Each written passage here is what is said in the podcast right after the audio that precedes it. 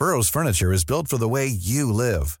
From ensuring easy assembly and disassembly to honoring highly requested new colors for their award-winning seating, they always have their customers in mind. Their modular seating is made out of durable materials to last and grow with you. And with Burrow, you always get fast, free shipping. Get up to 60% off during Burrow's Memorial Day sale at burrow.com slash ACAST. That's burrow.com slash ACAST. burrow.com slash ACAST.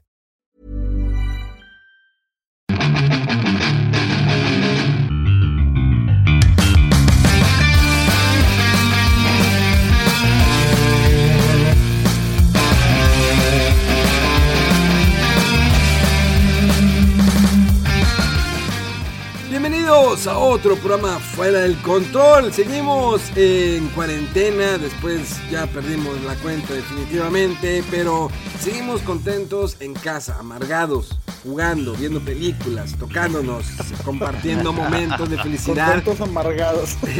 eh, con la pared, ¿no? Bien amargados. Ves ya la pared, ¿no? Y ay, te me haces tan bonita, tan lisa, tan blanca, que sí me vengo. Pero bueno, eh, mi nombre es Memo García, mejor conocido como Memo Hierbas, y como siempre, como cada lunes, me acompañan unas personalidades muy grandes de- dentro de la industria de- del entretenimiento, del periodismo, de. Pues no sé, la verdad, últimamente han andado muy calenturientos con sus posts en sus redes sociales, y tenemos el hombre del guante blanco. El hombre que solamente te saluda con el dedo meñique. El hombre que levanta su cintura cada vez que te saluda, aunque sea de lejos. Él se, enorgulló- se enorgullece de su trasero. Eh, un hombre bastante varonil, de larga cabellera y de barba pronunciada. El señor Rodolfo. ¿Qué tal, Memo? No te pases. Que, que no sé a quién estabas describiendo tú, vato, pero definitivamente no era yo, güey. Con el guante ahí todavía, el meñique, dije, bueno, pero ya la cintura, dije, ¿qué, qué, por dónde se está yendo este vato, güey? Es que- Oye, no, ya, de- definitivamente te está aspirando ya, güey, con esta cuarentena, ya. Algo, algo está sucediendo ahí. ¿Cómo estado, mi estimado Rodolfo? Pues bien, bien, este, como dices, aquí entre medio contento, pero de repente apático, incluso con los juegos, de que ya no sé qué jugar, ¿no? Y con todo el montón de backlog ahí. Este, pero pues no sé, ya ando aquí retomando algunos jueguillos como Luigi's Mansion y el Spider-Man. Eh, a ver si me, me alivian un poquito. Eh, pero bueno, vamos a ver cómo anda acá también el señor, el fan de los juegos de acción dura Eh, y el próximo prodigio del lenguaje japonés. ¿Cómo Eh. andamos, Mega? ¿Y se quedó cayó Mega? Mega, Mega. ¿Mega? No, pues así anda el vato, ¿eh? Sí, ¿verdad? Eh, El, el- el hombre de. Ya se durmió, güey. El hombre de, de poca cabellera. El hombre de la sonrisa de los dos millones. De los dos millones de, de vallas. Un, un- un hombre de. Eh, nosotros no te escuchamos, Mega. La verdad, no, porque nos has escrito un mensaje, pero seguimos presentando, No. Mega. Eh, un hombre de, No, pues que, que, que el- de color abundante eh, morenés. Un hombre negro alto. Que dice que cierro y abro. Bueno, pues está bien, te seguimos esperando mientras te seguimos. eh, Sí. es, es- esto es lo bonito, ¿no? Hay, que, hay que improvisar, ¿no? Hay que improvisar. Eh, Mega es una persona, pues algo peleada con la tecnología, definitivamente. Eh, no se le ha dado mucho en los últimos años. Eh, pues bueno, es algo nuevo, es ¿no? que ya ha pasado de los treinta y tantos y ya, sí, no, Hombre, ya. cabrón, ¿dónde me dejas a mí? Pero, sí, no. Eh, Mega, todavía no te oímos. Me- Mega, Mega es, eh, yo creo que ni conoce el TikTok, ¿no? Ni el TikTok, ni, ni el Grinder, ni el Tinder, ni esas cosas. Ah, no, Grinder es para los de allá. Eh, sí, no, no, ¿para qué quieres? ¿Para qué quieres? Eh, pero bueno, de, todo hay, ¿no? Eh, fíjate, Rodolfo, en lo que esperamos a que el buen eh, Mega se una esta conversación. Sin querer, estaba viendo en la televisión la película de Los Aristogatos, esta eh, animación de Disney que salió pues, hace que más de 40 años, 50 años, eh, porque de hecho parte Sí. del doblaje, eh, uno de los personajes principales, es de, con la voz del señor Tintán, Germán Valdés Tintán, en paz descanse, quien también eh, eh, prestó su voz para la película de Robin Hood. Eh, y también para el libro de la selva. Esta canción famosa, la de... Busca lo más vital nomás, lo que es necesidad nomás, y olvídate de la preocupación. Esta canción del señor Germán Valdés. Un doblaje increíble, un doblaje muy bonito y sobre todo porque la animación era, hecha a mano todavía. Eh, ahorita como sabemos en la actualidad eh, ya la animación se ha dado más por computadora, digo, es, una tendencia, ¿no? Es la actualización, es eh, hacer cosas nuevas. Pixar se ha adueñado totalmente del mercado con sus producciones, magnas producciones, desde que empezó con Toy Story y bueno, ha seguido avanzando, está eh, hormiguitas, em, Cars creo, eh, también, bueno, entre otras, también Frozen. Eh, algo que se ha perdido mucho, que a lo mejor a las nuevas generaciones ya no les va a tocar ver esas animaciones hechas a manos, esos dibujos animados que aún se ven en algunas caricaturas, que aún lo vemos en la animación japonesa, la cual todavía bueno, no todo enteramente es hecho a mano, ya también le están metiendo eh, computadora, efectos de computadora. Sin embargo, los trazos se ven que, bueno, son trazos diferentes. Es la animación clásica, ¿no? Eh, de las caricaturas, o bueno, en este caso pues, es el anime, así se le conoce en Japón, y aquí en, eh, en América es, son las famosas caricaturas. Pero cómo se ha ido perdiendo eso y que a lo mejor en 20 o 30 años las nuevas generaciones van a decir, pero a ver, algo a lo mejor puede, como se ha dado, que vuelva lo retro, que en algún momento llega a un tope y que digan, bueno, ¿sabes qué? Vamos a empezar, porque yo creo que todo siempre es un ciclo. De alguna manera llega, por ejemplo, también la música, llega un momento en que topa y dices, ya, ya no hay manera, ya no hay manera de crear nuevos sonidos y se empiezan a, a, retomar ciertos sonidos de canciones, no sé, de los 70, de los 80, de los 90, en ciertos acordes. Y eso pasa, y eso pasa también en cine, y eso también va a pasar en caricaturas. No estoy diciendo que la imaginación se pueda acabar, no, pero los recursos a lo mejor en algún momento se empiezan a repetir. Estamos de acuerdo que hace, no sé, 20 años no, no pensabas, ¿no? ¿Qué podría estar pasando en 2020? qué podría haber de animación o cómo se podría estar manejando. Siempre pensabas de que las caricaturas serían así. A diferencia, por ejemplo, de los videojuegos, decías, ah, bueno, la próxima consola se va, a ver, mejor. Hasta que llega ahorita un tope en que la animación o la programación, el desarrollo de un videojuego es, es impresionante y ve los gráficos y es casi real. Eh, las pupilas, el vello facial, el rostro, las expresiones pero se ha perdido la poca la magia de las historias. No en todos los juegos, en algunos juegos se ha perdido eso, se enfoca más eso, se enfoca más el multiplayer, el jugar en línea, pero todo es una tendencia. En algún momento la tendencia llega a un tope y vuelve a retomarse otra cosa de que ah empiezan a salir esto, es como por ejemplo los juegos independientes.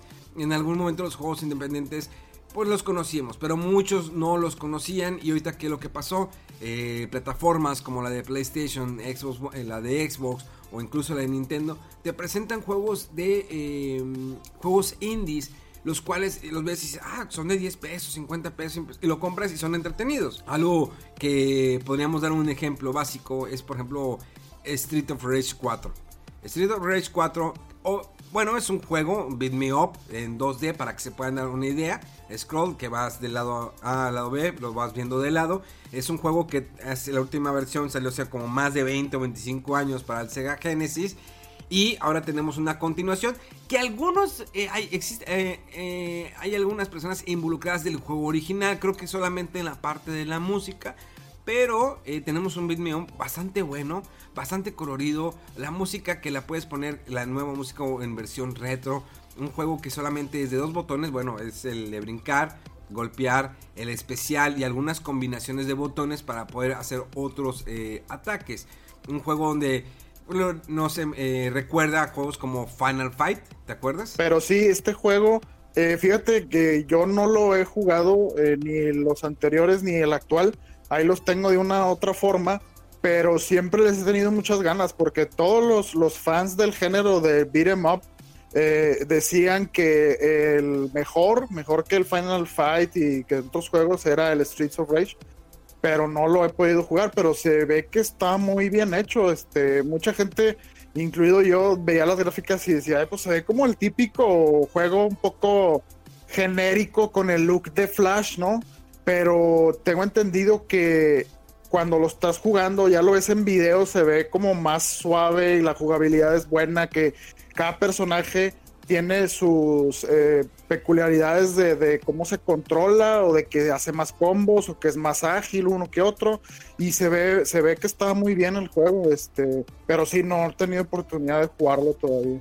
Fíjate que por una de las este cosas yo pedí mi Street of Rage eh, para Play 4 pero pues la versión física. No lo he querido comprar este de manera digital por lo mismo de que quiero jugarlo ya en mi Play 4 pero hasta que no esté listo el juego, o más bien este el empaque, la carátula, o la, la caja más bien del título, pues no lo he podido jugar. Sí es uno de los juegos, yo nomás jugué el 1 y creo que por ahí el 3, porque como, te comentaba, o como les comentaba, pues yo no era rico como Rodolfo como para tener este otra nadie, consola, nadie, nadie, era rico como Rodolfo. Y denle con ese mame, Nadie, o sea, haz de cuenta que yo nomás veía que los, mis amigos que tenían dinero y que, ay, tengo este Street of Rage, no sé qué, ah, no sé, está padre, este, casi casi mendigando, ¿cuándo me invitas a jugarlo, no?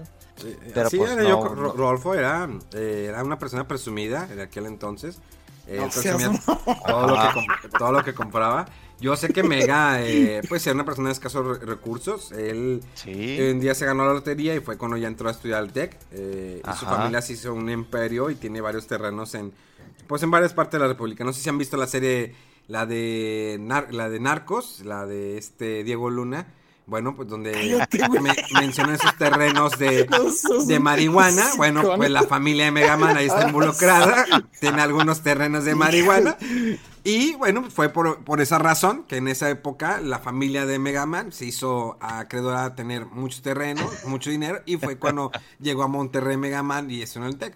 Digo, y ya me pude comprar un PlayStation normal, ¿verdad? Exactamente, así era. Así, había mucha gente, muchos estudiantes del TEC que les decía, ¿y tú qué? O sea, yo no soy para nada eh, racista, simplemente eh, cuando les preguntan, ¿y dónde vienes tú? No, yo vengo de un ranchito que está acá en, la sierra y, ah, cañón, y estás en el TEC. digo, pues yo estaba con beca y llevaba poquitas materias, no te creas que, sí, mm, pelation, pero había gente que venía ranchito y decías, ah, pues son lo veías como normal, pero ahora como que ya encuentra sentido a eso, ¿no? La gente que venía de ranchos, pues es que venía de familia narcos, ¿sí? Entonces, por eso estudiar en una escuela bastante cara como, como, como en el TEC. Eh, uno era fregado, pues, buscando beca. Rodolfo, pues era rico, ¿no? Él lo pagaba con su mesada, ¿no? Cada mensualidad. Eh, pero sí, yo ya tuve la, tuve la oportunidad de jugar el Street of Rage 4 bastante. El ojo de multiplayer es muy divertido. Es un pin me up. Es, la verdad es una genialidad el juego. Está muy bien hecho los controles se sienten muy bien, porque es como debe ser el juego. El juego, hay ciertos juegos que no deberían evolucionar. No digo porque esté peleado con el concepto de el reboot. O sea, por ejemplo, en el caso de Final 7, que a algunos les gustó, a otros no les gustó. A mí ya no, nunca terminó de gustarme el remake. Visualmente está muy bien, en momentos nostálgicos, pero creo que no lo hicieron evolucionar bien para las nuevas generaciones. Y el, el claro ejemplo que di es que, por ejemplo, Dragon Quest 11 fue, es un ejemplo de un RPG bien evolucionado, con un buen balance, con un buen manejo de personaje que se puede mover libremente, a pesar de que es un juego por turnos, a diferencia de un Final 7 que está limitado a que te dice por dónde te tienes que ir, dónde tienes que bajar las escaleras y esos movimientos que te emana al concepto de Resident Evil en su aquel entonces cuando salió, que era un jueguito que era un, perdón, un, juego donde tu personaje tenías que girarlo como carrito, como carrito chocón, que para poder avanzar o, correr, o sea, no era, tenías que ser exacto a la hora de eh, tomar un ítem. Y eso lo que pasa es uno de los graves errores con Final Fantasy VII, el remake, cosa que Dragon Quest 11 no. Dragon Quest 11 eh, cumplió muy bien ese objetivo de hacerlo más dinámico respetando el juego por turnos. Ahora bien, eh, el, el, el Up son, digamos, juegos que son de golpear, avanzar, todo eso. Entonces, ese concepto está muy bien y no tiene por qué evolucionar porque puede pasar como el error de Final 7, como el error de no error, sino simplemente no supieron eh, desarrollar bien la idea cuando sucedió con Castlevania 64. El juego no es malo, simplemente no estuvo bien desarrollada esa idea. No sé si ustedes tengan la misma idea que yo. Sobre el, sobre el Castlevania. Ajá.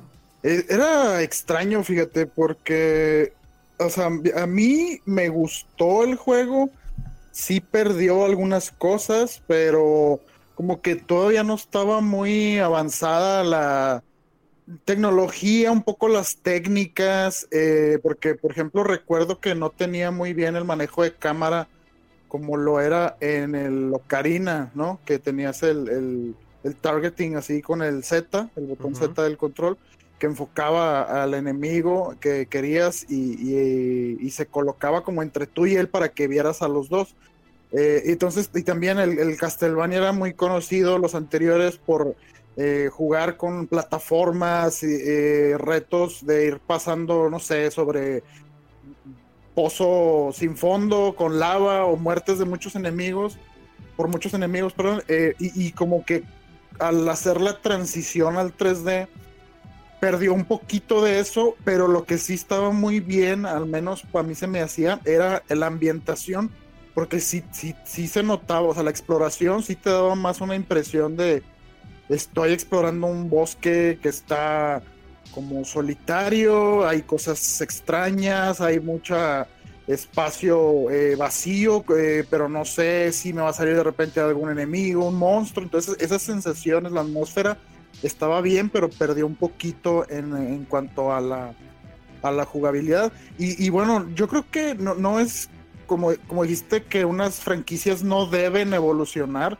sino que a lo mejor por seguir tendencias se van a un lugar donde no les corresponde tanto y tienen que encontrar alguna identidad o, digamos, volverse a hacer de un nombre, eh, porque ya lo que los caracterizaba antes eh, ya no se puede o, se pierde o es más difícil. Por ejemplo, también el caso de, de Mega Man.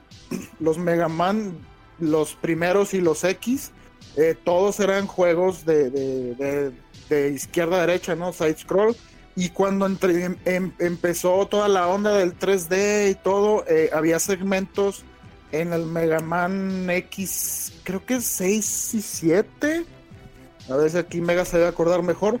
Pero que metían ese, eh, partes en 3D que eran muy frustrantes, no eran divertidas, era, eran malas y, se te hacía como que el juego de mala calidad y siendo que solamente eran unas porciones que eran así, pero es como querer eh, nada más seguir las tendencias de las cosas cuando tu juego no es, no es parte de la identidad de, la franquicia, ¿no?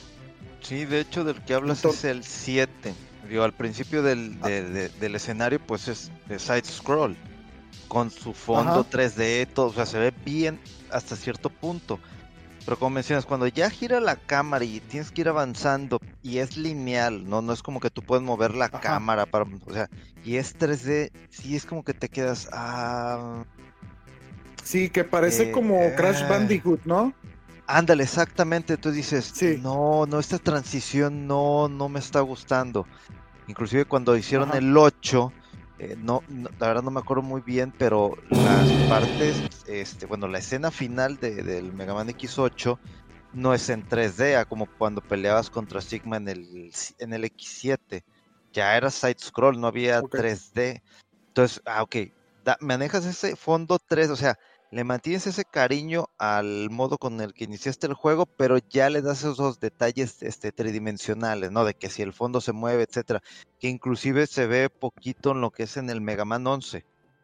Entonces, eso es algo como que hasta años después entendió Capcom de cómo debía, de seguir siendo la franquicia, pero tienes que ir respetando las bases porque lo mismo le pasó este al Final Fight, este uno que sacaron como que en 3D, que ni me acuerdo que me pasó por largo que el juego era en 3D, pero como que no, o sea, nadie, nadie, casi nadie lo peló. entonces, eh, eh, lo que hizo, por ejemplo, esta empresa que es .emu con lo que fue Street, Streets of Rage 4, es una empresa que ya ha trabajado otros títulos que son ya un poquito más este, viejos. Por ejemplo, lo que fue la. Eh, no sé, no tanto remake, entre remake y remasterización. El de Wonder Boy The Dragon's Trap, que el cual tengo, que te permite jugar la versión de Genesis, pero o sea, a lo retro completamente las gráficas y este, la música. Y todo lo, el rediseño completo de los personajes, casi casi dibujados a mano, que, que se ve una calidad increíble. Bueno, pues esta empresa logró hacer lo mismo, plantar lo mismo, este, el mismo esquema junto con otra desarrolladora para traerte un beat'em up, que como dice Memo, que hay juegos que difícilmente van a tener este tipo de transición de un side scroll a un 3D a menos que hayan pensado de manera, no sé, genial, por así decirlo, este, para tratar de entregarte un juego de calidad. Mucha gente, inclusive de gente que conozco que por ahí creo que también de Monch, Monch es este fanático de, del Streets of Rage. Yo empecé a ver lo que eran los streams de Memo y aparte veía los, los de Monch cuando estaban jugando Streets of Rage y se nota el, el que sí mantiene la esencia de un beat'em up, pero también el cariño que le metieron, no tanto al momento de generar estos gráficos de, estilo cómic que se ven preciosos, pero que también le agregaron el, el, plus de que puedes hacer combos, puedes hacer hits en grandes cantidades, muchos movimientos, variedad de personajes, continuación de la historia. Entonces es algo que, que se le agradece a este tipo de empresas que, le metan ese cariño y que respeten un género que a lo muchos, este, pues casi, casi, digo, apenas que seamos nosotros, este, o a algún jovencito, digamos, de veintitantos, veintitantos años, que le llame la atención un beat'em porque ha habido juegos, eh, por ejemplo, el Dragon's Crown, que a mí me gusta muchísimo porque es un hack slash que respeta eh, lo que es una forma clásica de juego de lo que eh, tuvimos, este, algunos pudimos jugar el arcade de Dungeons and Dragons de Capcom. Entonces, que te traen ese tipo de juegos a mucha gente no le llama la atención, inclusive les aburre. Pero, pues digo, eso ya es en, en, en cuanto a gustos. Pero me da muchísimo gusto que este tipo de juegos llame la atención, que haya llamado la atención realmente lo que fue Streets of Rage 4 y vaya, yo hasta ahorita a la fecha estoy esperando que mi correo diga de que su producto ya ha sido manufacturado, ya se le va a enviar. A ver cuándo pasa. sí, este, oye, y, y, luego la...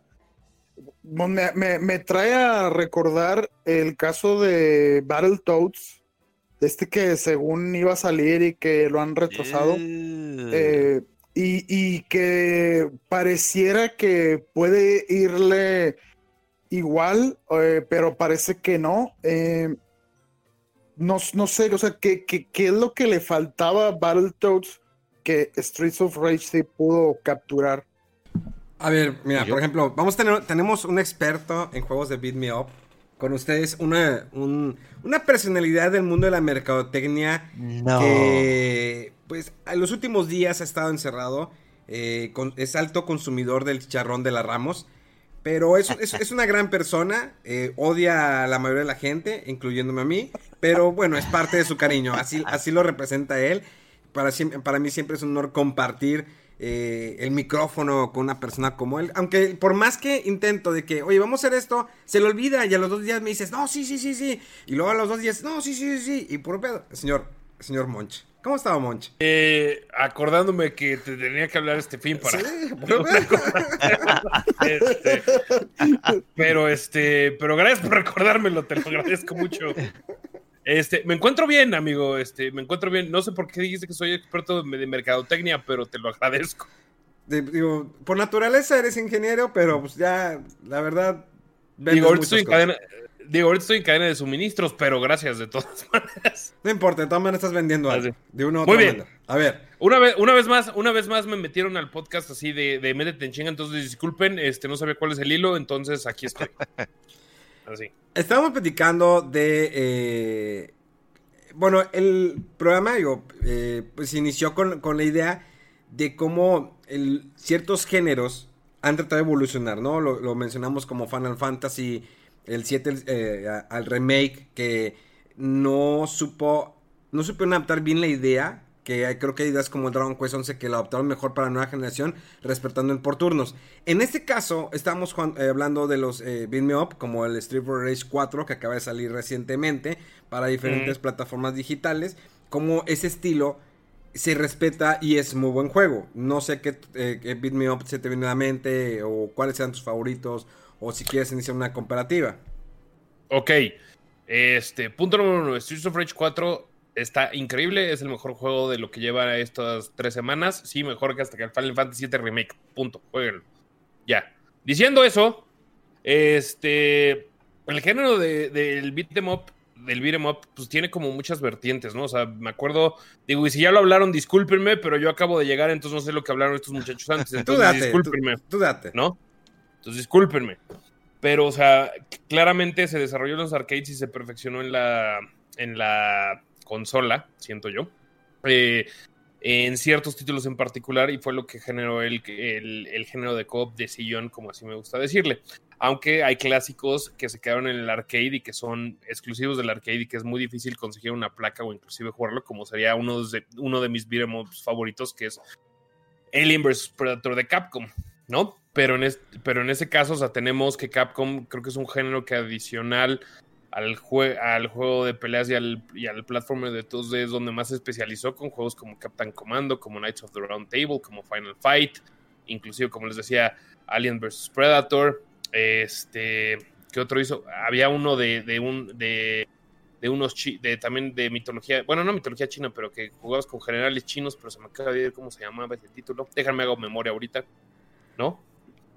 Pero este, Capcom en ese caso yo creo que ese es sí uno de los, de los publishers más importantes en, en, ese género. Pero a mí la historia que más me gusta, específicamente porque estaban hablando de Streets of Rage 2, era la era de 16 bits cuando estábamos hablando de el Super Nintendo versus este, el Sega Genesis, ¿no? Entonces había, aquí en México, pues obviamente quien tenía Sega Genesis era o niño de papi o este o realmente sabía moverse porque pues todos jugábamos Nintendo y muy pocos teníamos Genesis. Rodolfo, Rodolfo, es Rodolfo. Era, era, rico desde Uh -huh. pequeño.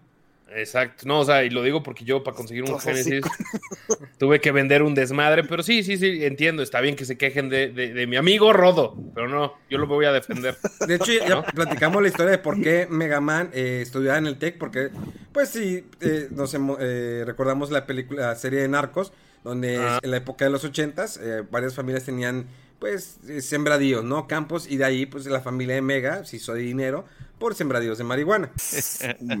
Güey. Güey, ¿por qué me invitan estos madres, güey? Luego digo, digo, no, no es cierto. Pues tú eres el que regresa, tú ya sabes cómo te tratan aquí. Sí, no. O sea, es como, es como vieja. Es, y luego se pregunta a mí, güey, ¿por qué me grita? Pues por ese tipo de mamá. No, no es cierto. Este, pero bueno, entonces tenía, tenías como el Final Fight contra el Streets of Rage, ¿no? Que ahorita el Streets of Rage en particular creo que tiene una historia increíble, que es de las que más me gusta contar, pero en el caso de Final Fight, eh, cuando sale en Super Nintendo, pues solamente podías jugar con un solo jugador y quitan cierta parte del arcade, que es decir, solo podías usar a Cody o a Haggard y quitan a Guy, definitivamente. Sí. Luego ya sacaron el Final Fight versión Guy, que era ahora aquí junto a Cody y eso, pero bueno, eso es aparte. Pero solo podías jugar de un solo jugador. Y creo que el gran éxito que tuvo Streets of Rage o el gran acierto fue de que aunque se veía más pinche, porque realmente se veía más pinche el Streets of Rage 1, ¿no?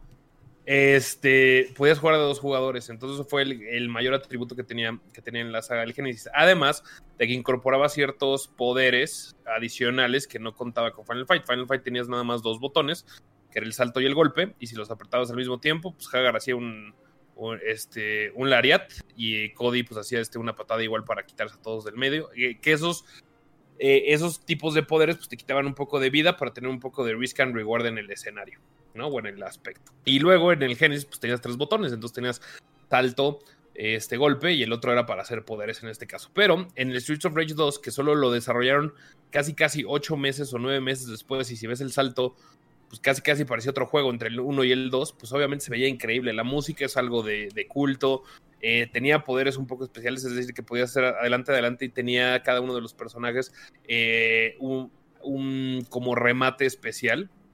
Adicional a que pues tenías este, más este, poderes este, con este botón y tenías más ideas de combos con cada uno de los personajes, lo cual empezó a generar o hizo de Streets of Rage 2 uno de los mejores, sino desde mi perspectiva de los top 5 mejores juegos de Genesis que han salido y yo me, encanta ese título en particular. El Streets of Rage 3 también es una historia interesante porque aunque no cambió mucho del 2 y solo lo desarrollaron casi casi 12 meses o algo así, una, una, una cosa impresionante de tiempo antes de, o sea, después, o sea, fue casi, casi nada. Fue como como un Assassin's Creed ahorita de que, ah, sí, Assassin's Creed 3 y luego el 4 y luego aquí tienes el Black Flag y luego tienes el no sé qué y así te los iban sacando así rápidamente. Así sacaron el Streets of Rage 3, pero lo interesante fue de que se, se metió en mucha polémica ese juego porque Sega of America lo censuró mucho. Entonces, si querías jugar el, Streets of Rage chido, tenías que importarlo de Japón porque ni siquiera el PAL el, o el gringo era el chido porque, por ejemplo, había, había un personaje secreto que, este, que era como un, como un güey gay con, con, con chapas. Así, pero de Village People, güey, y cacheteaba a los güeyes, cabrón. Así de... Y eso pues en Japón se veía bien, güey, pero en todos lados era así como de, no, güey, nos van a meter la madre porque un personaje secreto es un, un güey cacheteando a los otros cabrones. Entonces, este, no, sí, búscalo en YouTube, o sea, búscalo en YouTube, güey, búscalo así Street of y además de que tenía una o sea, una selección de personajes secretos increíble y la historia pues era bastante este, coqueta, pero yo creo que lo que capturó la imaginación y el corazón de muchos jugadores pues, fue Street of Rage 2. Por ende, después de 20 años, o 26 años, logran sacar una secuela que es de Streets of Rage 4 con Dotemu, estos desarrolladores que ya habían trabajado con Sega para hacer otro una parte de HD y generaron este título que la verdad en lo particular, o sea, yo la semana pasada fue lo único que jugué todo el fin de semana. Esta semana lo acabé todo en un stream, me volví a echar, este, lo sigo terminando y todo ese rollo, porque es de esos juegos que aunque es repetitivo es muy bueno y no tenía una sensación así con un juego desde hace de, de nostalgia de nostalgia buena, o sea, de nostalgia porque es un juego, es un título nuevo, pero está súper bien hecho, se siente como un título viejo, o sea, está increíble el pinche juego, este, como Streets of Rage 4. Y nada más adicional, fue la primera vez que Sega soltó los, bueno, los derechos, para aunque está, eh, bueno, pues, published by Sega. No sé si se acuerdan de un juego de, de, Ay, no me acuerdo quién era, pero era de PlayStation 1 que era Fighting Force, que era uno como en tercera dimensión, como beat em up, pero en tercera dimensión medio pitero. Se me hace que sí, ¿eh? Me suena. Bueno, Fighting Force fue Digo, la neta no me acuerdo. Eh, porque aparte tenía una portada súper. Bueno, estos güeyes querían la licencia de Streets of Rage. Entonces desarrollaron el juego, fueron con Sega y le dijeron, oye, güey, dame. Eh, y esto ya es el Streets of Rage 3, güey, va a estar chingón. Y Sega les dijo, nanay, güey. Y por eso salió Fighting Force, güey. Porque según esto iba a ser. Eh, esos güeyes querían que fuera el nuevo Streets of Rage. Y así pasó porque Sega no les daba la licencia a nadie. Y es como Shinobi. Así, y es como Shinobi. Eidos no andaba metido en eso. En ese es correcto. Force. Es correcto. Y ya. Pero bueno, este. Mi, ya sé que esta no era la pregunta, ya sé que me eh, eh, explayé como es costumbre, perdonen una vez más, pero para que si ya saben cómo soy, para qué me invitan. Pero este. Sí, mi favorito yo creo que sí son obviamente los Streets of Rage. Los Final Fight, algunos. Este. Es que los Final Fight, el pedo es que el arcade original es una chingonería, pero luego el 2 y el 3 que salieron exclusivamente de Super Nintendo como para darse en la madre con Streets of Rage pues como que ahí quedaron en el olvido, como que nadie se acuerda de, de, esos, de esos Final Fights.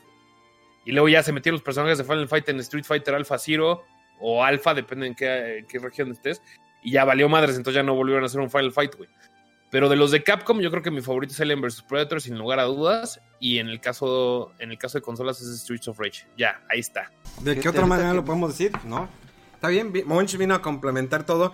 Y fíjate, Monch, eh, creo que esto lo habíamos platicado entre semana, eh, todos. O de alguna manera, todos nos dimos cuenta de lo que sucedió. Eh, pues la cuestión, ¿no? De los impuestos, lo que viene, ¿no? Eh, a, uno les llegó el correo. Bueno, creo que a ustedes les llegó el correo, ¿no? De PlayStation. A mí, a mí de PlayStation no. Pero de Netflix y eso sí. ¿Por qué de PlayStation no? Porque yo tengo mi cuenta en Gringolandia, entonces... Sí, yo también tengo la cuenta gringa, entonces no, pues no entramos en esa parte. Digo, es un rollo encontrar las tarjetas. Bueno, yo ya las compro en línea. Pero sí, lo bueno es que nos hablamos ahí en la cuestión de PlayStation. Pero pues fue en PlayStation, fue en Netflix, YouTube Prime, eh, Amazon Prime. Bueno, no, creo que Amazon no. Creo que no, eh, ellos iban a... No, no, no. no, no está incluido. Ah, exacto, Amazon no, eh, se va, van a absorber los, los impuestos. Es que, digo, nomás para que quede claridad. O sea, el impuesto es, sí le pusieron el IVA a todas las partes digitales, ¿no? Ajá. A todo. Pero entonces ahí ya decide la empresa si ellos absorben el IVA o te lo cargan al usuario. Entonces en el caso de Netflix es, oye, ah, es que me pusieron un nuevo impuesto, entonces el- ellos se lo van a cargar al usuario, ¿no?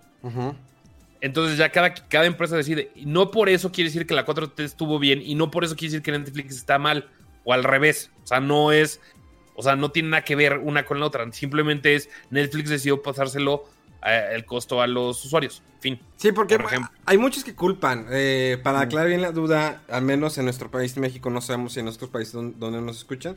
Bueno, las plataformas digitales tienen un costo y apareció en durante la semana pasada que se iba a aumentar eh, el 16% del IVA. Esto ya, se lo, ya lo había anunciado nuestro querido presidente, el señor López Obrador, nuestro eh, señor, eh, pues bueno, tan ilu- ilustrado hombre, ¿no? Que se le ocurrió también reclamarle a Twitter que dónde va el dinero, cuáles son sus clientes y que Twitter le escribió en inglés y el dude ah, pues en sus conferencias mañaneras, ¿no? Él lo menciona que pues no sabe inglés, entonces con- no sabía que se podía traducir el tweet, en fin, y pues también quería ir ver con Facebook. Entonces, ya se había hecho una propuesta por parte del, ¿qué? del Senado, por parte de, la- del partido de Morena, que eh, las plataformas digitales tenían que tener un costo adicional.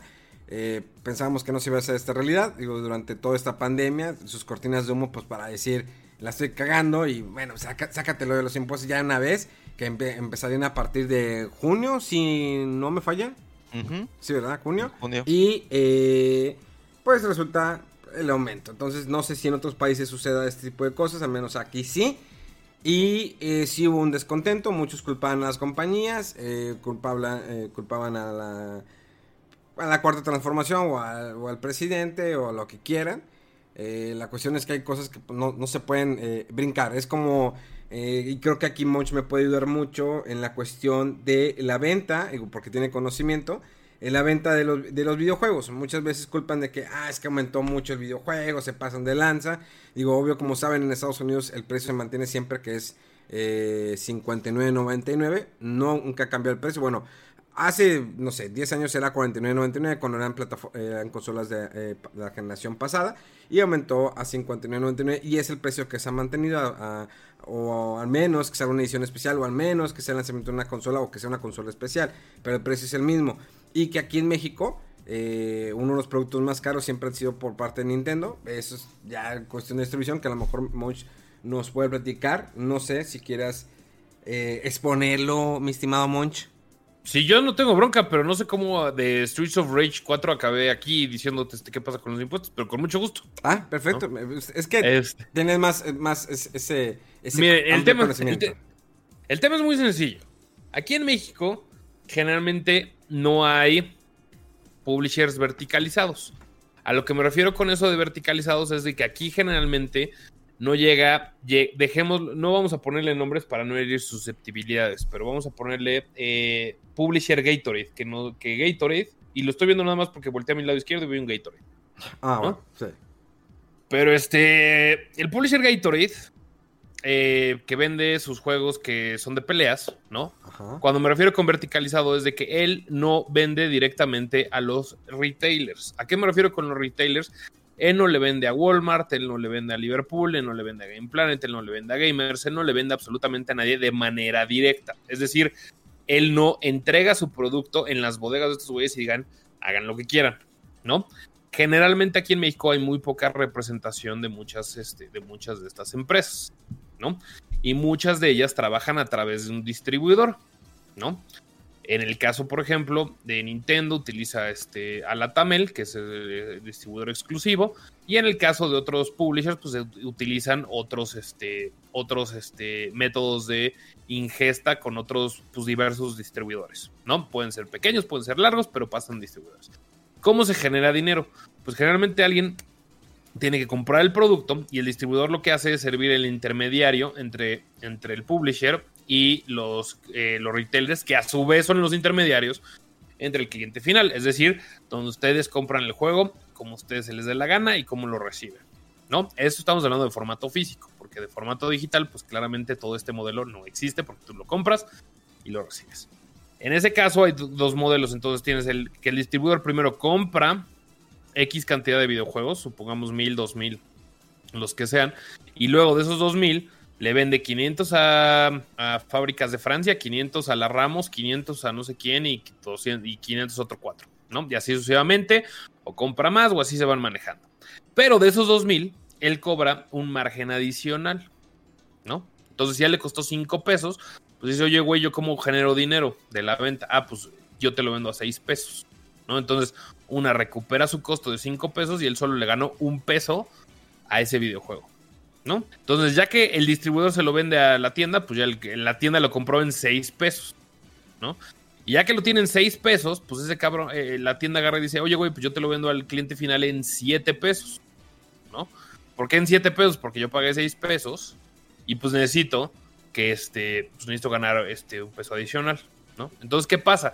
El cliente final, para poder, para poder este, cumplir con la este, cadena de suministros, pues tuvo que pagar los dos pesos adicionales, tanto del distribuidor como del retailer. ¿no? Obviamente no es escalable y obviamente no es así, yo obviamente lo, lo, lo hice lo más, o sea, se maneja un poco diferente, pero lo traté de hacer lo más simplificado para que más o menos se den idea de dónde se están quedando estos precios. ¿no? Entonces, generalmente ahí están, ahí están de cómo, por qué a veces los videojuegos si valen 4, o sea, si sale en producción es algo, a mí me lo cobran a 7, ¿no? Porque en eso también incluye Impuestos, se incluye transportación, se incluye importación, se incluye este, mano de obra, se incluye parte de los sueldos de mucha gente que está moviendo el producto desde Estados Unidos hasta México y luego de México a los centros de distribución de diferentes retailers y así sucesivamente. Si aumenta el dólar, cambia también el precio, ¿no? Claro, que ese era, era el tema, al siguiente tema que iba, ¿no? Si el distribuidor compra, compra de X cantidad de videojuegos a 5 pesos, que era el precio anterior, y ya los tiene en su bodega, pues ya no tiene ningún problema, porque en estricta teoría lo compró con el dólar a 10 pesos, si quieres, ¿no? Pero ese es inventario que ya tiene en sus bodegas y en su centro de distribución. Entonces ese ya es inventario que ya compró, entonces el riesgo es mínimo, minimizas el riesgo, porque es decir, ya lo compraste, ¿no? El problema es con lo que viene, porque es con inventario que todavía no ha comprado. Entonces tu peso ya no vale 10 pesos, ya vale 15 pesos. Entonces ahora volvemos a hacer la, el mismo, volvemos a hacer la misma dinámica, simplemente que con el dólar a 15 pesos. En lugar de que ahora, bueno, con el dólar a 25, con el dólar que esté. pero, a ver, a ver, mucho. Pero digamos, si yo compré mi juego eh, con el dólar a 10 pesos, en el momento que yo lo tengo y aumenta el dólar, digo, y tengo que comprar más juegos, este juego que yo ya compré, ¿lo puedo aumentar basándome en el aumento del precio del valor del dólar? Burrow is a furniture company known for timeless design and thoughtful construction and free shipping, and that extends to their outdoor collection. Their outdoor furniture is built to withstand the elements, featuring rust-proof stainless steel hardware, weather-ready teak, and quick-dry foam cushions. For Memorial Day, get 15% off your Burrow purchase at burrow.com slash ACAST and up to 25% off outdoor. That's up to 25% off outdoor furniture at burrow.com slash ACAST. No deberías, pero No deberías, exactamente. Pero me, puedo escudar, pero me puedo escudar en eso, ¿no? Aumentarlo, pues tengo que aumentarlo. Eh, eso sí, pero es que el problema es que, por ejemplo, donde muchas cosas está viendo es cuando tienes que comprar nuevo inventario, ¿no? Porque el viejo inventario, como lo decía, ya, o sea, no hay pedo, ¿no? O sea, lo que yo voy es de que si yo ahorita le, digo, oye, güey, se me acabó el Doom, ¿no? Por ejemplo, el Doom. ¿Tienes tú todavía en, bodega? Sí. Ah, bueno, ese no hay pedo porque me lo está, o sea, el costo no, no va a cambiar. Pero puedo aumentarlo si quiero. El costo no va a cambiar. El, distribuidor generalmente lo va a querer aumentar, güey. ¿Por qué? Porque así es donde genera más margen, güey. Y ahí es donde está mal. Pero entonces, si tú compraste este, si tú compraste ese stock a, dólar de 10, de 10 pesos, pues véndemelo a dólar de 10 pesos, güey. No me lo quieres vender a dólar de 15. el problema. el, problema que el problema recae cuando tienes que hacer resurtidos, es decir, tienes que comprar más juegos, güey. Y el distribuidor tampoco tiene, güey. Entonces ya lo tiene que comprar a dólar a, precio de dólar nuevo. Y por ende, ahí sí ya nos cargó el payaso, güey. Porque ahora sí, el el precio se incrementó, todo se incrementó, la cadena de suministro, y entonces es un juego que te valía mi, eh, 1300 pesos, 1400, ahorita te va a costar 1500, güey, o 1600, o hasta 2000, si es edición de colección. Y no hay manera de cómo pues, eh, decir, me estoy escudando, es que aumentó el dólar, tengo que aumentar el precio. Digo, y siempre sabemos que... Siempre y cuando el inventario sea nuevo, sí. Si el inventario es viejo, no Y, deberías y luego a el veces. Dale, Rafa, y luego ese es el caso que, que si vas a resurtir un producto un poco viejo, a lo mejor en Estados Unidos ya no cuesta 60, sino 50 o 40 y entonces no te puede aumentar, pero sí es evidente eh, cuando te fijas, no sé, lo que conozco más de primera mano, los juegos en Amazon, los mm, un poquito más viejitos siguen estando en 1100, por ejemplo, el Super Smash Bros. Pero los nuevos, ¿no? ese Animal Crossing, están en 1300 y tantos. Eh, porque, y muy probablemente es por eso que menciona Monch, de que se compró a un dólar más barato. Y, los que están ahorita, pues obviamente es al precio del dólar ahorita y por eso están más caros. Mega está muy callado. Dele, dele, ustedes platiquen. No, No, yo los pues estoy yo- yo- escuchando. Acá los expertos en cuanto a temas de impuestos, pues son el Moncho y el señor de las consolas de generación y viejitas y de mucho dinero, Rodolfo. Sí. Oye, no, es, es que está complicado porque con esto del IVA todavía hay que pensar en el caso de que, bueno, al menos el específico de PlayStation, Eh, los juegos y el PlayStation Plus lo venden ellos en dólares, entonces va a ser un dineral que se va a pagar ahorita por, por los juegos en PlayStation porque están, te lo están cobrando en dólares y aparte hay que agregar el 16% de IVA. Entonces sí está un poco salido ahí de, de, pues, de presupuesto, ¿no? Ya se van a subir mucho los precios y creo que mm, a menos Mi- Microsoft, eh, ellos creo que sí te los venden en, eh, te venden en pesos, pero no recuerdo si ya te incluían antes el desglose de IVA. Y, la tienda de Nintendo también ellos venden en, pesos, pero creo que tampoco incluían el IVA. Pero sí está extraño ahorita la situación de a ver qué van a hacer, eh, si van a, absorber ellos ese IVA o qué, porque antes había paridad, al menos en el caso de los juegos de Nintendo, por ejemplo, salía el Animal Crossing físico en Game Planet, Liverpool, lo que sea, Amazon, te costaba a lo mejor 1500. Y lo que hacía Nintendo para no competir, digamos, contra los retailers eh, físicos, los juegos digitales de ellos, o sea, el Animal Crossing, lo ponían al mismo precio. Y entonces ahora que me dicen, oye, lo- todos los juegos digitales van a aumentar un 16%, eso quiere decir que van a ser más caros los digitales que los físicos o van a absorber ellos el costo para, para que se quede igual tanto el físico como el digital, porque si no, a lo mejor van a aumentar también el, el, el IVA en juegos, pero eso es lo que se me hace raro porque, por ejemplo, Game Planet, Liverpool, ellos cuando tú comprabas un juego físico con ellos, ya te lo, ya te desglosaban el IVA. Entonces no sé qué va a pasar ahí. A lo mejor sí se van a quedar igual algunos precios eh, de tien- tiendas digitales, pero depende de- del caso. No sé. Es que ahorita, en- tomando ese ejemplo que estás diciendo, ¿no? Eh, si yo me meto a Amazon y quiero comprar Animal Crossing, este, me sale ya, eh, pues digo, este, Amazon ya dijo que absorbe, este, bueno, que ellos, este, sí ya te dan el precio con el IVA, ¿no? Físicamente Animal Crossing me sale 1.349 pesos en Amazon, con, porque ahorita tiene un descuento, ¿no? Entre comillas. Sí. Si yo me meto a la tienda de Nintendo y busco Animal Crossing, el juego está en casi 1500 pesos. A estos 1500 pesos le vas a sumar 16%. Obviamente ya Sí, vas va a dejar una- de pensar, este, oye, ¿sabes qué? No, lo voy a tener que comprar físico.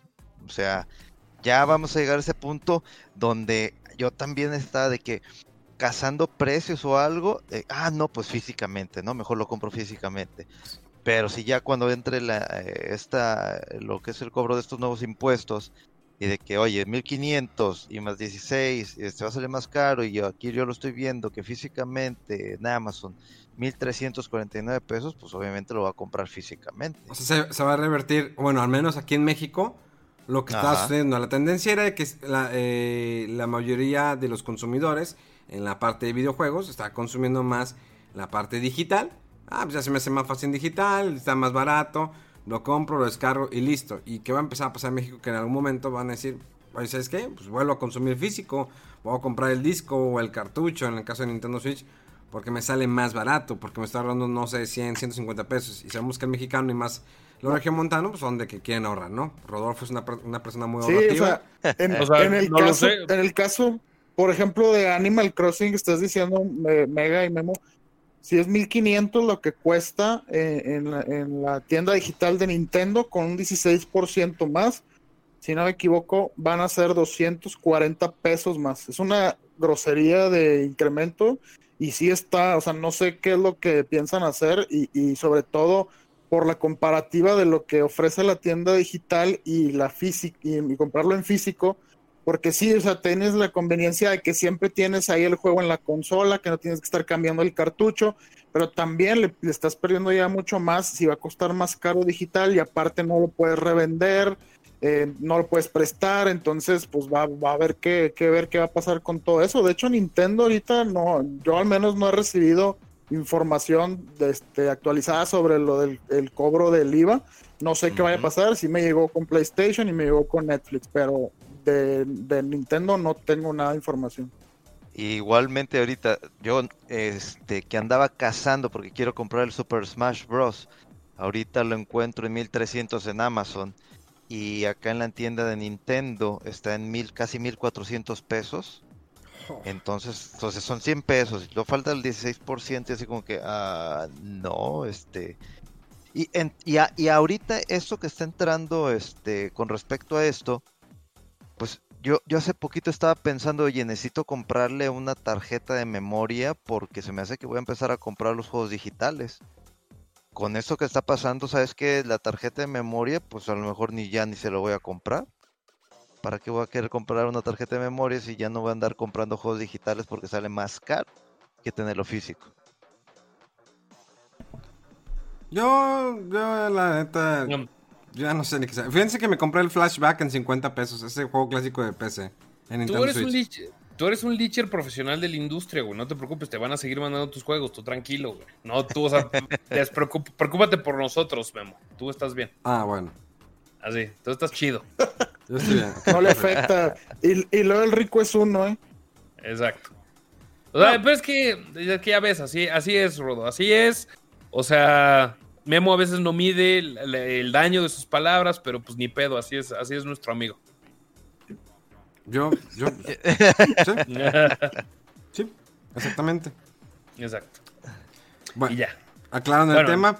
No, ¿ibas a agregar algo más, Punch? Monch? No, o sea, que claramente, o sea, que claramente, o sea, el problema con los impuestos digitales es que sí, o sea, efectivamente está mercado el programa digital, pero, o sea, mi única opinión al respecto es que es una miopía brutal de, de no invertir en tecnología, de bajar la infraestructura, de encarecer servicios, de, eh, de encarecer servicios básicos. O sea, todas mis quejas que podría o no tener, y no solo con la 4T, sino con otros gobiernos, simplemente se, se, se agravan con este tipo de cosas. No estoy, ojo, no estoy diciendo, si hay una empresa, eh, si, una empresa no está este, pagando impuestos, pues claramente si es así de, oye, levanto la mano y si debería pagar impuestos, estoy de acuerdo, ¿no? Ahí sí no me voy a quejar porque de todas maneras, y eso también incluye a los ambulantes todo ese tipo de desmadres, al, al comercio este, ilegal, porque si yo pago mis impuestos, luego no me estén chingando, ¿no?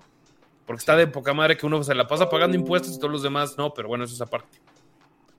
Entonces, si una empresa paga impuestos, pero el único problema es que le están pegando al usuario final en todo. Entonces, me pasaba lo mismo con los cigarros. Estoy de acuerdo que, cosas que te van a matar y todo ese rollo. Órale, súbele, súbele los precios, súbele los precios, súbele los precios. Está bien. El impuesto adicional, órale, está chingón. Pero el tema es de que si no pagan, eh, eh, el tema es de que siguen eh, dejando de invertir en cosas que deberíamos hacer para sacar al país de ciertos baches. Y darle y de ponerle un IVA, aunque lo absorba o no lo absorba el cliente, se lo pase al cliente final a un valor adquirido a través de un medio digital, simplemente creo que perjudica eh, la adopción de ciertas tecnologías o de ciertas cadenas de suministros y nos mantiene en rezago a través de otro tipo de este, países o servicios. Porque volvemos al mismo tema. Eh, no tenemos, por ejemplo, en China, como China, no tenemos, digo, tampoco es el caso de ejemplo, pero por ejemplo, que ya nomás pagan todo con, con WeChat o todo ese tipo de cosas. Pues, no puedes pagar aquí de manera digital, las tarjetas digitales jalan con se les da la gana, seguimos siendo una de efectivo, pero este, pero dice, pero no hay becas del CONACIT, pero hay un desmadre de que no, no apoyan a la ciencia, de que la ciencia ahora es neoliberal, o sea, por ese tipo de cosas son las que me, me emperran ese tipo de impuestos, porque no son impuestos pensados de que, ay, no, es que Uber y eso pues están haciendo pendejos. No, nomás es chingar. Nomás es chingar por otro lado. Es mi punto de vista. Definitivamente. Eso es como que la frase de la semana, nada más vienen a chingar. Oye, es que es bien cabrón, güey. Eh, ah. el, sobre todo empecé a, ver eh, unos tweets y que, o sea, cuando alguien, cuando tú pagas el IVA, debes poder tener una factura eh, o un documento donde diga que pagaste tanto IVA a tal este, empresa o razón social para luego poder deducirlo según tu eh, régimen eh, en Hacienda. Pues resulta, según esto, mucha gente le empezó a pedir a Netflix, oye, ¿y dónde voy a poder bajar mi factura para deducir el IVA? Y dice Netflix, no, no, yo, yo no emito facturas. Y entonces ahí como que, ¿eh? ¿Qué onda con eso? Si se supone que tú estás recaudando un impuesto que se va a ir al gobierno y yo te, y si yo te lo estoy pagando debo tener un comprobante para después yo deducirlo. Pues resulta que ahorita la medida es nada más como que yo te lo voy a cobrar y sí, ya a lo mejor se lo doy al gobierno, pero quién sabe y tú no eh, tu usuario final no tienes forma de comprobar que ya pagaste eso para deducirlo después. Entonces está también complicado porque está muy a medias la medida, o sea, como que nada más todos los servicios tuyos van a llegar un porcentaje adicional de impuestos y me lo das, eso es parte del gobierno y luego voy al usuario final, ¿qué onda? Porque si lo pudieras deducir como lo puedes hacer con algunos conceptos según como estés dado de en Hacienda, pues dices, pues no, me da igual, ¿verdad? O sea, yo después lo deduzco. Pero entonces sí está raro que Netflix, al parecer ahorita, no está preparado para eso. Yo dudo que PlayStation también te vaya a dar una factura para que puedas deducir el IVA que has pagado. No sé, o sea, es un desorden y quién sabe qué va a pasar con esta medida. creo que es un sistema que no estaban preparados. Digo, ha pasado con ciertas empresas. Digo, por ejemplo, en el caso de Amazon, no es porque Monchi esté aquí presente. Pero Amazon te da la oportunidad de que se te genera la factura, la, te llega unos, a los cuantos días, la descargas y ya la tienes. Pero probablemente allí no... Es que es, una, es, una, es un desarrollo de algo para poder que te genere la aplicación una, una factura, que te envíe al correo o que la puedas descargar. Sí, claro. Entonces... No, güey, es que, güey, así está muy... Mira, ahí te va lo que está cabrón, güey. O sea, perdón por meter, o sea, perdón porque ahora sí, este, o sea, la, la, banda se va a emputar, pero es que ahí te va. Es que, güey, esto debe enflacar más a la clase media, güey, para que puedan tener sus putas becas de mierda, güey. O sea, porque a lo que yo voy es, y está cabrón, pero es de, este, impuesto, o sea, no sé qué chingados, trabajas, pagas impuestos, emprendes, pagas impuestos, cobras, pagas impuestos, este, trabajas, pagas impuestos, este, heredas, pagas impuestos, este, le mueves a no sé qué chingados, pagas impuestos, todo ese rollo, pagas impuestos. Ah, no, pero hay que cuidar a los pobres, porque esos, aunque no hagan ni pito, güey, ahí tienen su beca, güey. O sea, cabrón, no es por mal pedo. En la pandemia, ¿qué apoyo, qué apoyo hay para las medianas, pequeñas o medianas empresas que le tienen que pagar a sus empleados o que se mantengan así, güey? Pues no mames, no, este, pues no, no, hay, no hay ningún paquete de, no hay ningún paquete de rescate que hayan hecho en los últimos tres o cuatro meses, güey. O bueno, tres o cuatro meses. en las últimas semanas, en las últimas semanas, para arreglar el pedo de la pandemia, güey. O sea, ¿cuánta gente ha dejado de producir, güey? Y no saben si va a haber, y si no saben si acabando este desmadre va a tener chamba o no, cabrón. No sabes cuántas microempresas van a cerrar, güey. Por ese tipo de cosas, güey. ¿Cuántas Pepe y Teos, güey, ya no van a tener ese desmadre, güey? Güey, está cabrón de que si tú quieres comprar, o sea, si tu mamá te hereda una, o sea, digo, tocamos madera, güey. Pero si tu mamá te hereda la casa donde estás viviendo ahorita, güey, casi, casi tú tienes que pagar, tienes que pagar por quedártela, cabrón. Si no te la quita el gobierno, güey. O sea, así de cabrón están las cosas que está haciendo Morena, güey, y todavía agregan un, un impuesto más porque ya no tienen dónde sacarlo, güey. Pemex está en la ruina, güey, no están haciendo nada, el petróleo está en su puta madre, güey, no hay créditos, no hay nada, güey, y todavía tienen los pinches huevos, güey, de todavía cobrarle 16 pesos más a, la, a, a quién, a quién maneja los servicios digitales ahorita. Pues sí, la clase media, media baja y hasta cierto punto alta, güey. Pero ¿cuánta gente va a dejar, va, va a dejar, va a poder seguir comprando esas madres, güey? ¿Cuánta gente va a poder tener eso? Güey, conforme pasa el tiempo, güey, nuestro poder adquisitivo se vuelve menor, güey. Y está la cosa cabrona, güey, para que todavía agarren y, los hijos de puta con la, con la mano en la de eso, eh, este, cobren eso. Ah, pero no se preocupe, van a tener sus becas a estos huevones que no hacen ni, ni, ni puta madre, güey. Y lo peor es que el error de todo, güey, es que yo, güey, que soy, eh, que soy, este, heterosexual, güey, que soy, este, que pago impuestos, güey, que no delinco, que todo ese rollo, güey, soy el peor, soy el que peor me va en este puto país, güey. Porque ni soy Definitivamente. mino- ni- o sea, porque ni soy minoría, ni soy la chingada, ni soy su puta madre, o sea, está cabrón.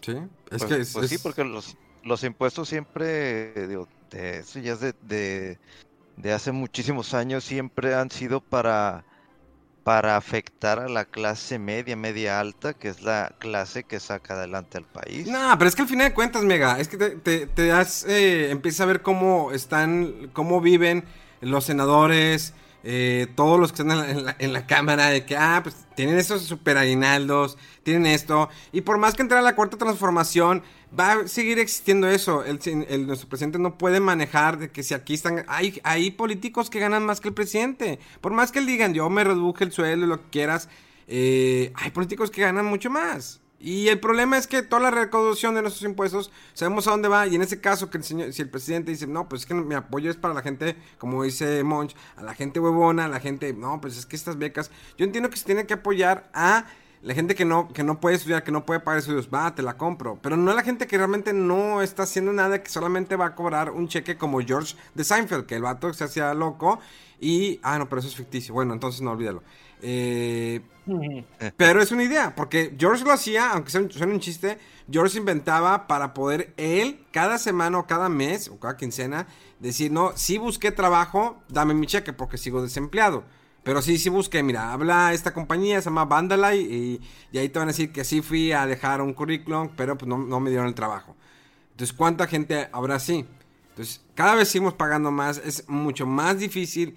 Y la industria del videojuego, pues no sé, como que, obvio, eh, que espero que en algún momento, si el presidente o todo esto se cuen- se eh, se cuenta de cuánto genera un streamer, imagínate cómo, si vas contra ellos, sabemos que hay streamers que tienen eh, contratos con ciertas pla- plataformas donde ganan no 500, ni 1000, ni 3000, ni 5000 dólares. Ganan arriba de 10 mil dólares. Sea, y son ellos, algunos sí eh, declaran, algunos sí. Pero hay otros que no declaran. Imagínate que empiece a ir hacia esa parte. O sea, ya nos tocó los, ya tocó los videojuegos, ya tocó las, plata- las plataformas digitales Pues se supone, no, Que son un medio- se supone. que son un medio de entretenimiento para nosotros. Que no Ajá. estamos eh, como que, eh, bueno, a lo mejor si yo soy streamer, bueno, también estoy, yo estoy generando dinero, estoy ganando dinero por streamear. Pero si nada más estoy, me dedico a jugar, pues es mi hobby. Ya pagué impuesto por comprar mi consola, por la traída y por mi juego. Ahora todavía tengo que pagarte todavía más. Ahora que lo, si lo quiero comprar digi- digital, no quiero salir de mi casa, no quiero... Tengo que pagar más todavía. Digo, me estoy... Es para jugar, es para entretenerme. No estoy haciendo un negocio. Por eso yo creo que existen tantos negocios al final de cuentas de manera ilegal. No es porque estén haciendo algo malo, es porque es tanta la cobradera de impuestos.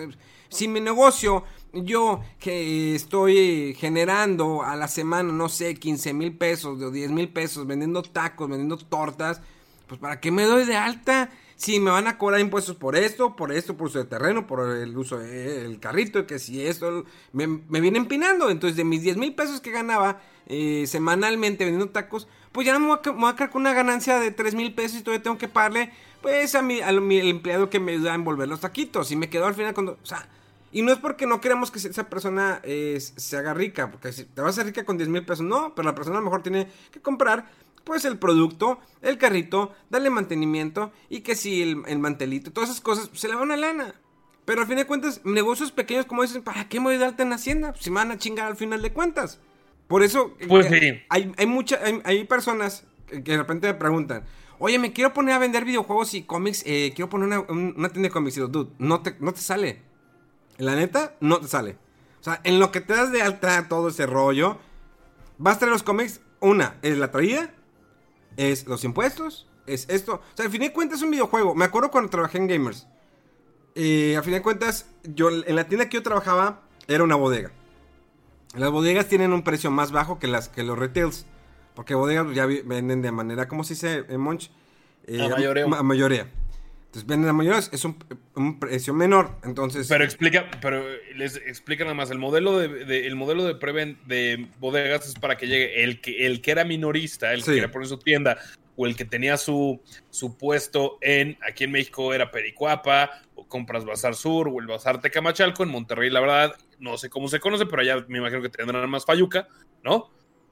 Pero Sí. son ese tipo de, o en Tepito, o en la plaza, o en la plaza de, de la computación aquí en México o en la Friki Plaza, pues aquí efectivamente ahí iban, ahí iban a Gamers del Moro, que estaba en el centro, como iban a la bodega que ahorita está diciendo Memo, y compraban a mayoreo para ganarle un poquito más. Adelante, Memo. Exactamente, sí, le- les sacabas un poco más. O sea, yo vendía. eh, el, el juego, a los juegos era lo que menos le sacabas. O sea, lo que más le sacabas era la consola. Al final de cuentas, la consola es donde había una, un margen mucho mejor. No el super gran margen, pero había mejor margen en una consola o aparatos que estuvieran arriba de 4 mil, 5 mil o 6 mil pesos. En los juegos, el margen, te voy a decir, era, no sé, 60 pesos, 70 pesos por cada juego. Una, prox para que te puedas dar idea. Pero, ¿qué es lo que ha pasado durante muchos años? Bueno, ahorita ya no hay tantos negocios como antes.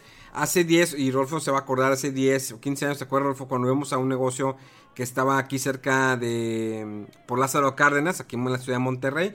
Eh, había un negocio. Ah, nos- pues sí, lo que dice Monch, la Fayuca. sí. nosotros compramos un- una, a una persona los juegos y él los traía de Estados Unidos y pues nos lo vendía como, a como, a como estaba el dólar. Entonces, era como estaba el dólar y después nos dio la facultad de que eh, podías eh, pagar una diferencia y cambiabas el juego. Algo que después llegó ya a los retails grandes, pero en su momento... Espérenme. Perdón. Eh, Cor- Coronavirus. Coronavirus. Coronavirus. Eh, Ya, perdón. pero en su momento, pues era factible, era mucho mejor. ¿Por qué? Porque lo tomabas al dólar. O sea, obvio que le aumentaba un poquito, pero no aumentaba tanto como era comprarlo en un Liverpool, porque antes no había tiendas como, como eh, Gamers o, o Game Planet, que era un poquito más, ya más oficial. Antes era Liverpool o a lo mejor Walmart. O que le elevaban el precio, te, te pasaste de lanza. Sambors era carísimo comprar un videojuego ahí. O sea, ya hubo una estabilidad.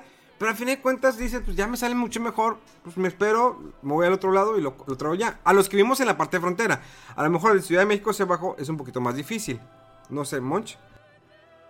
No sé si era más difícil, pero uno de los imperios más grandes de, de videojuegos en este país empezó en Pericuapa. Así.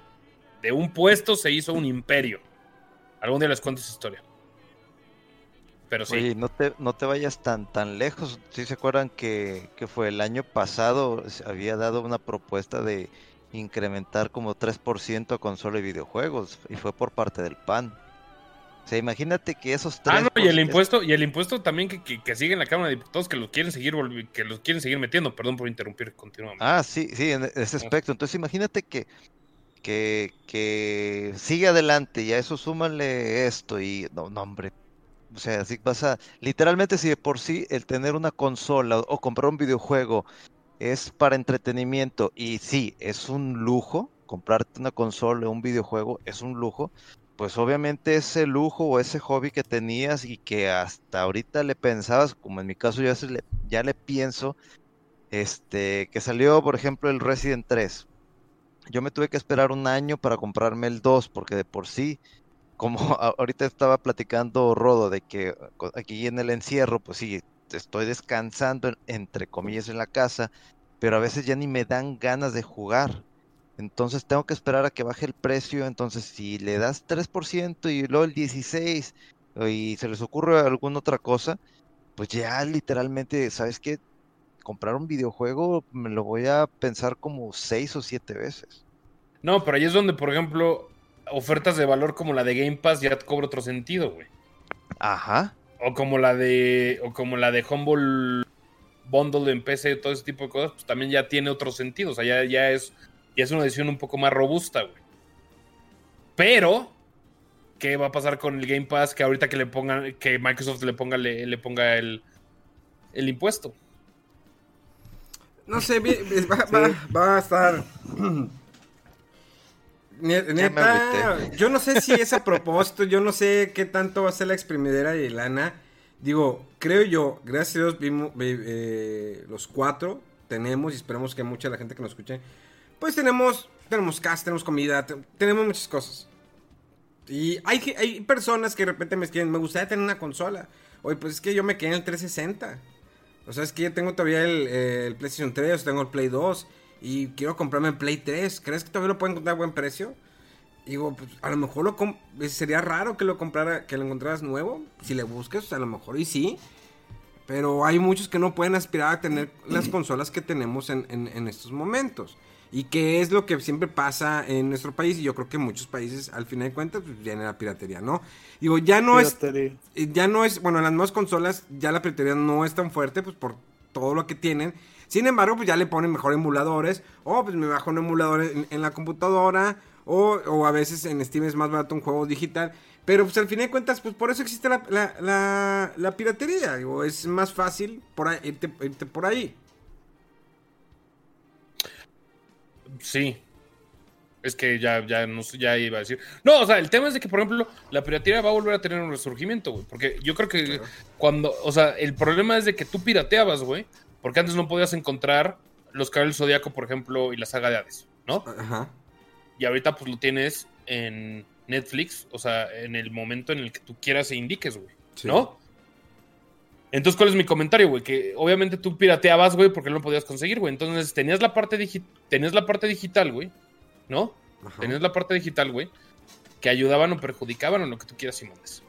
Más bien, que te ayudaba a que ya no consumieras piratería porque ya tenían el, el proyecto, ¿no? O sea, ya, tenía, ya tenías el, la información, ¿no? Este, pero pues ahorita es, va a pasar exactamente lo mismo. O sea, va a pasar al revés, güey. Que es, pues ahora vas a volver a tener que piratear porque pues ya no vas a poder pagar Netflix, güey. Sí, hay, hay plataformas, eh, bueno, hay cier- ciertos que compran, un, eh, digamos, como los sticks, o que te ponen, ya te programan, tienes, aquí tienes serie de televisión, tienes esto, y es más económico, y tienes todo en uno solo. Sí. O sea, puede haber, puede haber cambios. O sea, en nuestro país no estoy diciendo que va a terminar muy mal. Y nos metimos ya muy, nos despegamos, pero pues es bueno a veces tocar este tipo de temas.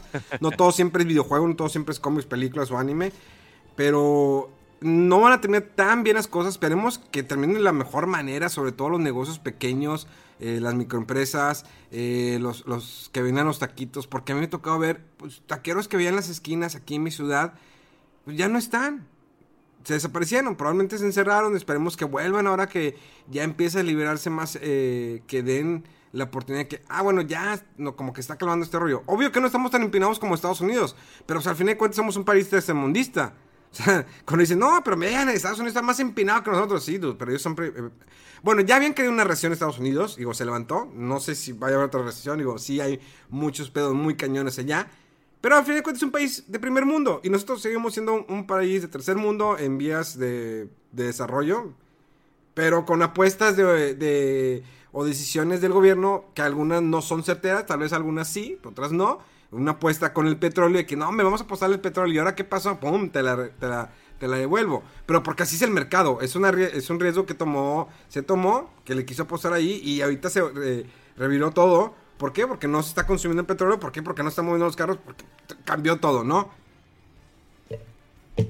Sí, Sí. ahorita esto, este, lo único eh, que puedes sacar de respecto a esto de incremento de impuestos, este, lo que está pasando ahorita en el mundo es de que literalmente ahorita vas a pensarla dos, tres, cuatro, cinco veces y vas a querer comprar algo no esencial. Eh, y inclusive, ok, tengo Netflix, ¿realmente veo todo lo que sale en Netflix o solamente tengo Netflix porque veo High Score Girl? Sí, como llamamos. Sí. Entonces ahí, entonces ahí donde dices, ¿sabes qué? Pues adiós Netflix, si no es por, o sea, ahí ahora sí vamos a andar pensando, vamos a pensar muy bien las cosas de que realmente vale la pena que tenga estos servicios de streaming. Este, yo no sé si todavía Crunchyroll ya lanzó comunicado, porque también es otra de las plataformas que yo uso. Bueno, pero es que. no veo todo el anime, nomás veo tres o seis a lo mucho, y si son buenos. Mira, es que aquí puede haber un modelo de negocio muy diferente. Un modelo de negocio que eh, lo conocimos hace muchos años eh, de manera física y que ahorita es un modelo de negocio que lo tiene, por ejemplo, en, es- en este caso Cinepolis Click. Yo, por ejemplo, he estado consumiendo Cinepolis Click, no porque tengan una campaña con ellos o algo así, sino simplemente me da la oportunidad de que, bueno, voy a rentar esta película, me cuesta 50 pesos, la voy a tener, no sé, creo que 7 días, 2 semanas, no lo sé, pero voy a tener esa película, la voy a rentar, o sea, ya rento lo que, lo que quiero ver. O sea, sí, la diferencia de Netflix es que tú pagas, no sé, 100 pesos, 200 pesos y tienes un servicio con un, mm, pero una infinidad de películas, series, documentales y todo, que no lo alcanzas a ver todo. Es imposible que lo logres ver todo a menos Sí. que te la pases viendo todos los días. Eh, algo que muy frente al, por ejemplo, a- al servicio que tiene Xbox del... eh, ¿Cómo se llama? Eh, Ah, ya, ya, por, cier- por cierto, voy a meter el comercialote, pero no me importa. güey. A ver, dale. Dale. Este, no, que ya está disponible ese mismo servicio que decías de Cinepolis Click en Prime Video, se lanzó esta semana. O sea, ya puedo, por ejemplo, rentar una película que... Ya, y te dura 30 días. Pero sin tener yo el servicio de Amazon Prime. O Sin tener el servicio de Amazon Prime, ya pagas por película. Que es algo que, digo, al final de cuentas vamos a volver. Que es, si lo pones como balanza, pues es más caro. Sí, porque pues tú pagas 100 pesos, 200 pesos por mes. Y ahora dices, paga una película de 50 pesos, pero pues, ya la ves. O sea, pagas y ya. Ves esta película, o sea, te obligas a que voy a ver esa película nada más. Eh, es un servicio que muchos crecimos rentando en Blockbuster, Videoteca, Macrocentro, Videocentro, lo que quieras. O en la negocio del, que estaba por tu casa, por tu colonia. Pero era un negocio que era viable en ese momento. Entonces, para allá podemos ir si ya no quieres pagar un servicio de streaming mensualmente. Porque a lo mejor va a haber un mes que no vas a ver absolutamente nada. O que de todo lo que te ofrece tu plataforma no ver nada. O sea, muchos están viendo que series o que están actualizando. Por ejemplo, eh, por ejemplo en el caso de... eh, creo que esta semana salió un especial de Seinfeld en Netflix. Eh, De Jerry, del comediante, güey. bueno, el comediante Jerry Seinfeld eh, salió un especial. Y creo que el 5, ya creo que, o no sé si esta semana o la siguiente, ya se estrena la, la última temporada de, de Gotham en Netflix. Entonces todos vamos a estar viendo la última temporada, que no tuvimos la oportunidad, que no, te- no, tenemos, no tenemos un sistema de cable. Porque yo, por ejemplo, yo ya no pago cable en, en casa, porque ya no veo el caso. La neta es como que, eh, ya no, no veo televisión, prefiero estar viendo el streaming en mi, mi iPad, o de viaje, o en el trabajo, o en, cualquier parte. Creo que pagar un sistema de cable ahorita no es que pueda decirlo, ya no está en in, pero no es, ya no es un servicio, ya nadie sienta una televisión, déjame cambiarle el canal. A menos que sea un partido de la- temporada de NFL, temporada de Juegos Europeos, o se hace de, No, de no, no. béisbol. Güey, pero lo que acabas de decir de los beneficios, ya te cuestan más, güey. Todo lo que acabas de decir, güey. ¿Sí? O sea, es que ya le agregaron de que, bueno, ¿quieres esto? La Liga Premier es tanto. ¿Quieres esto? Es esto. ¿Quieres, esto? ¿Quieres el SBO Max? ¿Quieres el SBO Max, Max, Max? ¿Quieres el, el Golden Choice? ¿Quieres el Playboy 3? ¿El Playboy 4? O sea, son tantos canales que te, sigue, te sale un servicio de cable, televisión por paga, de 500, 600 o 700 pesos, con mil canales que no los vas a ver. Nunca llegas al último canal, que son los de música, que nadie los escucha. A menos que seas pobre y tengas un restaurante y ponga los canales de, tele- de, de música. Creo que me fue muy exagerado, pero sí. O sea, nadie ve Pues esos sí. canales. A menos que tengas una Y fiesta sí. y dices cómo pongo el ambiente, Tres en medio. pongo eso. Ándale, y, y pagas esos 500 pesos, no ves todos los canales y lo único que quieres ver son las noches golden. Exactamente. Pues, O sea, entonces. Noches de clímax. caso. Los noches de clímax, exactamente. Entonces, Sábado por la noche. Güey, pues, no mames, yo hace como cinco años, güey, que ya no tengo este. Golden Choice. Que ya no tengo. ca- No, que ya no tengo cable, güey. que lo cual incluye que ya no hay ni Golden Choice, ni Cinemax, ni nada, güey. Es que yo, bueno, yo, yo hace años que ya no tengo cable. Ya no tengo cable ni Sky. Tú, Rodolfo, tú- bueno, tú eres rico, ¿no? Tú tienes varios dispositivos, ¿no? En tu a, a casa. él le sobra. De, de hecho, creo que todavía tiene antena parabólica que le metía las coordenadas y se movía todo el platillo. El todo. No, no, también hace mucho que, que el, que el servicio de televisión por cable lo quité, no, no, para nada lo usaba. Este, ya, pues la verdad es que mi hobby principal son los videojuegos y luego de repente ya Netflix o así. Pero sí, este, no, servicio de televisión por cable ya también hace mucho que, que lo quité.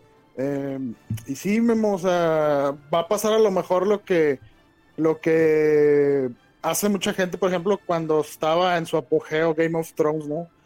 Que, que estaba las suscripciones de HBO y se acababa las- la, temporada y, y ya todos cancelaban. Eh, a lo mejor va a pasar así con Netflix de, ¿sabes qué? A mí no me interesa ver la nueva de Stranger Things o la de Hunter of Hill House o, o- o lo que sea. Y, o a lo mejor te vas a esperar, ¿sabes qué? Me voy a esperar a que se me junten varias series para ver y voy a pagar una mensualidad y una mensualidad en un mes, perdón. Veo todos los que tenía pendientes y luego ya lo cancelo y lo vuelvo a No, rentar los- cuando haya los- algo que me. Bueno, es que HBO Los también. 30 días gratis, güey. Los 30 días gratis. HBO es malísimo la plataforma. Creo que no, yo no entiendo su. Es muy mala. O sea, ni siquiera tienes. eh, no, es muy mala. O sea, de las plataformas digitales. Bueno, y, no, y no es porque, bueno, me voy a espérate, echar- y no es me porque voy- esté mucho aquí. Espérate, espérate. Y no es porque esté mucho aquí. De las, de las plataformas digitales de streaming, para mí Amazon, no nada más por las series que tiene. Digo, a lo mejor no tiene tanto contenido como Netflix. Tiene sus exclusivas, sí. Tiene algunas películas que me gustan. Sí, eh, tiene la serie de Los Vengadores, la original, blanco y negro, eso me fascinó. Tiene la niñera. Pero algo muy que me gusta demasiado, que en la mayoría, no en todas, porque no en todas aparece esto, es la opción que te, que te, te presenta a los actores con sus biografías. O sea, cuando tú le pones pausa o simplemente tocas la pantalla, te aparece Ya, eso está chido. eh, que te aparece la biografía y luego hay datos curiosos. Hay series, por ejemplo, en el caso Supernatural, que te pone datos curiosos durante todo el, el capítulo. Entonces es muy, eh, muy- yo lo como lo veo en iPad. De repente, en ocasiones, ah, le pico la pantalla y aparece, bueno, en este capítulo sucedió esto. Si ves que, por ejemplo, Sam eh, eh, empezó la nueva temporada y tenía el brazo quebrado, bueno, fue porque le había sucedido esto previamente y tuvo y después explicaron que se quebró el brazo por esta razón y lo trajo como tres capítulos, o tres o cuatro semanas, el brazo quebró, pero porque realmente se lo quebró. Entonces, esos detalles a mí me gustan mucho de Amazon. Ahora sí, Moncho, date tu comercial. Nada, que la plataforma donde puedes ver HBO a toda madre, Westworld de temporada 3, es en Prime Video y le puedes poner channels, güey. Y ya estás. Y ya no tengo que lidiar con la plataforma de HBO. No, lo ves todo desde Prime Video, güey. Nomás pagas la suscripción dentro de tu servicio Prime y ya. Ah, entonces lo voy a cancelar. Sí, no, es horrible. Es horrible la, la aplicación de HBO. Digo, no, y no tiene tanto contenido. O sea, yo a veces la tengo por un mes, por algunas series y luego ya la, rumbo porque no tiene tanto contenido. Prefiero, yo nada más tengo Amazon y, y Netflix y Crunchyroll. El Crunchyroll como que la tengo siempre por default, no es muy cara. De repente, ay, me meto a ver que hay, hay tantos animes que ya no sé, todos son igual, pero cuando hay mujeres chichonas, digo, ese sí le doy play. O sea, son chichonas o que veo que hay semidesnudos, la tengo que ver. Cachondeo, ¿no? De, de medianoche, ¿no? Sí, sí, sí, sí, clarísimo, clarísimo, don Memo. Es, es, es normal, ¿no? Son esos fetiches, ¿no? Que tiene uno de otaku. ¿Por qué no? O sea, más verlo. O sea, no me toco, nada más simplemente verlo y ya. A cualquiera nos pasa, ¿no?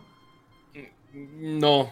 Bueno, bueno, tú eres casado, tú ya no aplicas. Pero, por ejemplo, bueno, Rafa también está casado, Megaman.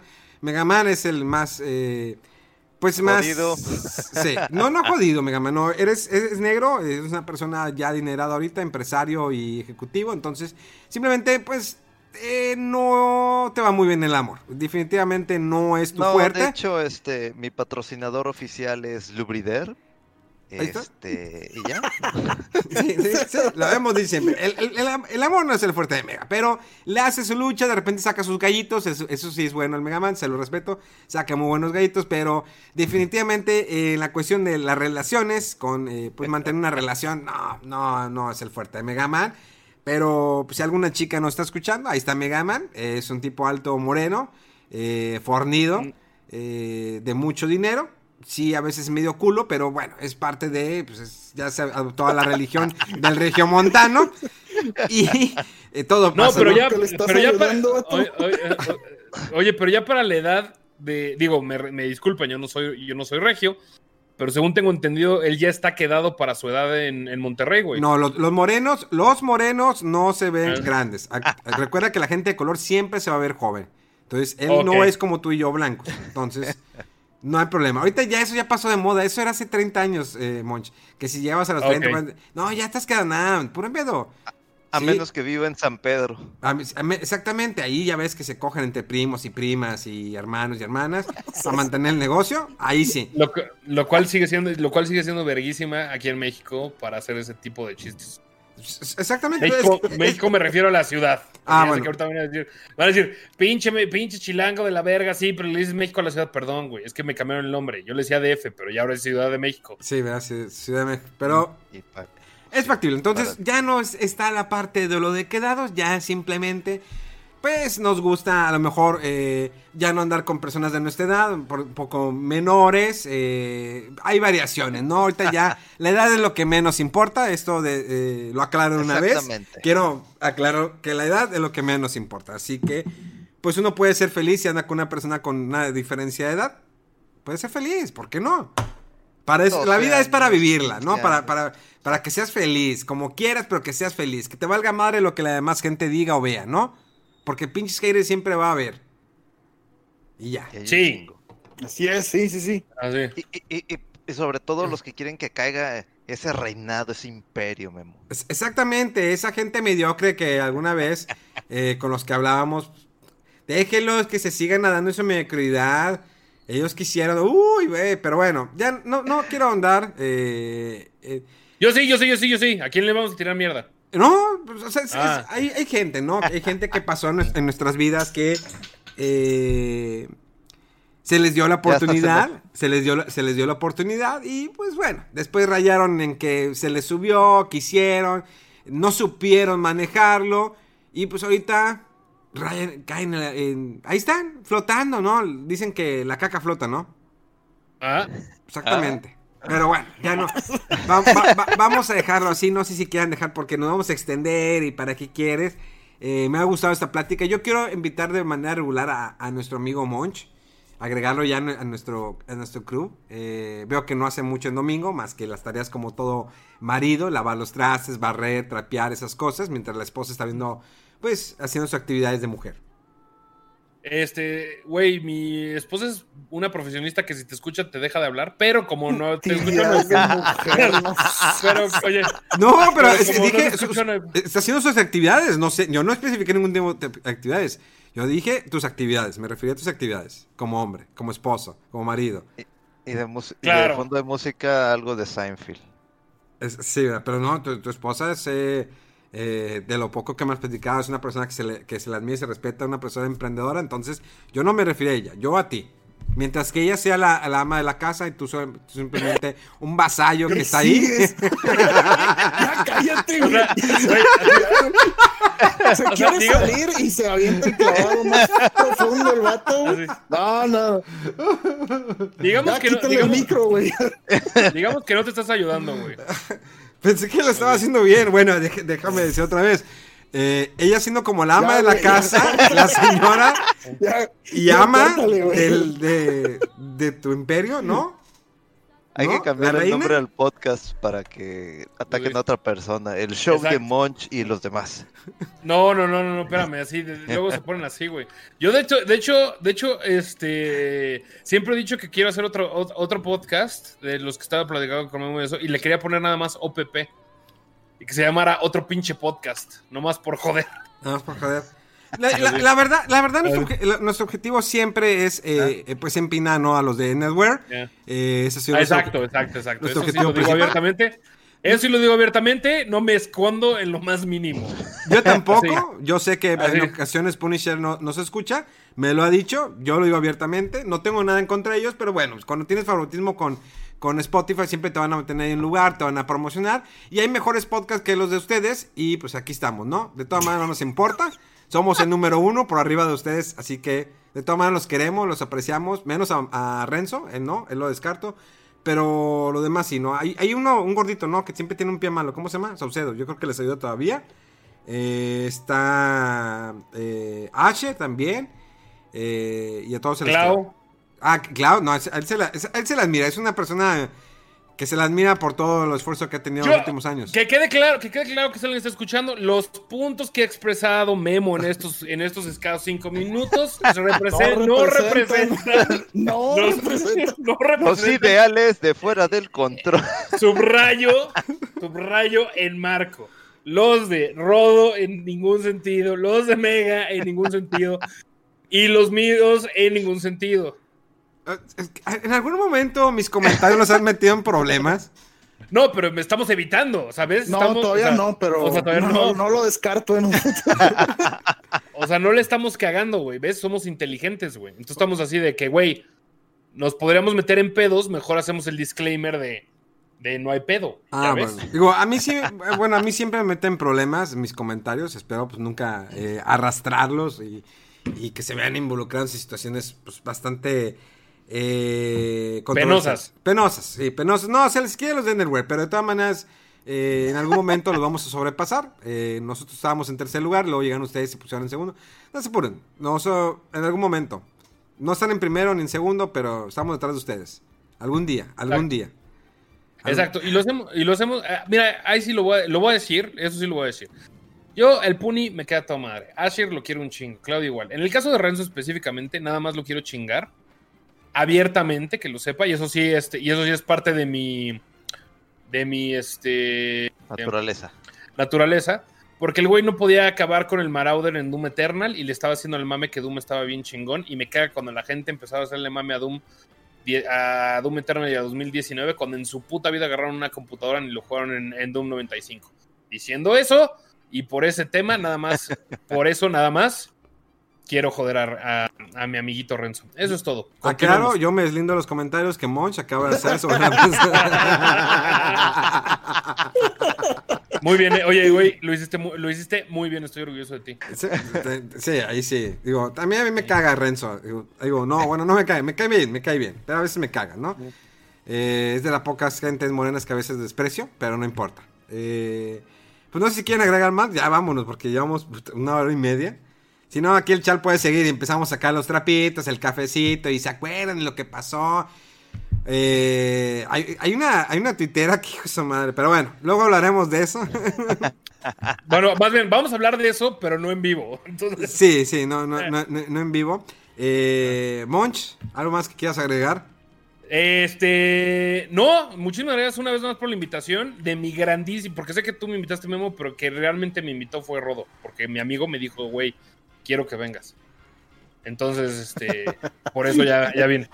Exacto. No, este, un gran abrazo a Mega, a Rodo, a Memo, muchísimas gracias por la invitación. Sé que nomás vine a hablar de Streets of Rage 5 minutos y acabamos hablando de eso, pero jueguen Streets of Rage 4, está verguísimo el pinche juego. Y está gratis en, en, En si Game Pass. Game Pass. Ajá. Sí. ¿Rodo? Ajá. Y Ah, bueno. Ah, y, sí- y síganme en, Arroba en- ¿Cómo Monch. se llama? Y síganme en arroba monch3, en Twitter, Instagram. Y por favor síganme en Twitch, nadie me ve, entonces mis streams son bien tristes, pero este, vengan, nos la pasamos bien. Monch, digo, Rolfo. Eh, pues nada, aquí este, nos seguimos viendo en una semana y a ver qué platicamos. Digo, la verdad el programa estaba más o menos estructurado y como siempre agarran las cosas otro rumbo, y, pero bueno, salen, creo que divertidas las cosas. Y pues ya sabes, Monch, cuando quieras aquí andamos. Y nos Muchísimas vemos gracias. la otra semana. Yo me deslindo de los comentarios de Rolfo. Yo no tuve nada que ver con los cambios de, de tema. Eh, siempre me quieren culpar de eso. Yo no tengo nada que ver, ¿sí? sí. Eh, recuerden que la diferencia de edad entre relaciones no pasa nada. Eso es normal, ¿sí? No sean fijados. Eh, Mega. Nada, pues también un abrazo al buen Monch. Este, ahí lo voy a estar eh, dándole lata como lo hago con Mego en sus streams. Porque sí, a veces quiero jugar, pero me entra así como que la amargura y prefiero ver a otras personas jugar. Eh, eh, sí, por favor, eh, yo ya lo hice. Puse en el wishlist lo que es el Sega Genesis Collection solamente para poder jugar Rage- Streets of Rage 1, 2 y 3. Eh, compren el 4. Yo nomás estoy esperando a ver si Limited Rain, Run Games ya me manda mi edición física porque no llega. Síganme en mega-fdc y en Instagram bg.moreno. Eh, bueno, pues por mi parte sería todo. Mi nombre es Memo García, mejor conocido como Memo Hierbas, con H con V. Si me pueden encontrar en todas mis redes sociales, Facebook, Twitter, Instagram y Twitch y lo que quieran. Recuerden que todos los jueves es jueves de pláticas de cuarentena. Eh, esperemos este próximo jueves tener otra plática bastante interesante. Tomé la semana pasada tuvimos de películas de acción de los 80s y 90s. Gracias por haber estado aquí. Cuídense mucho, quédate en casa, hashtag quédate en casa. A menos que tengas que ir a coger con alguien, pues ahí sí, ahí sí puedes salirte de tu casa, ¿no? Digo, es más importante el sexo que tu salud. Eh, o no debe haber dicho eso.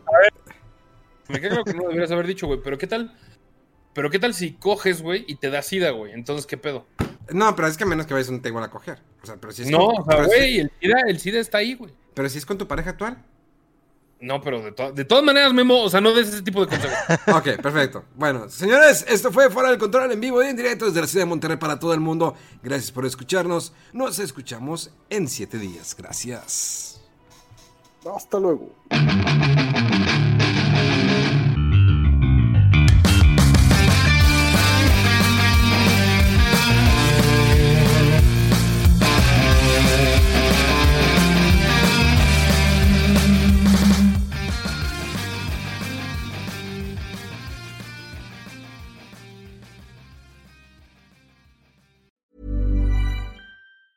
Planning for your next trip?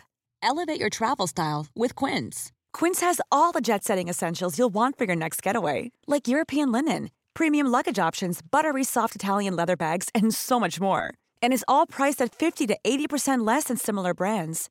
Plus, Quince only works with factories that use safe and ethical manufacturing practices. Pack your bags with high-quality essentials you'll be wearing for vacations to come with Quince. Go to quince.com slash pack for free shipping and 365-day returns.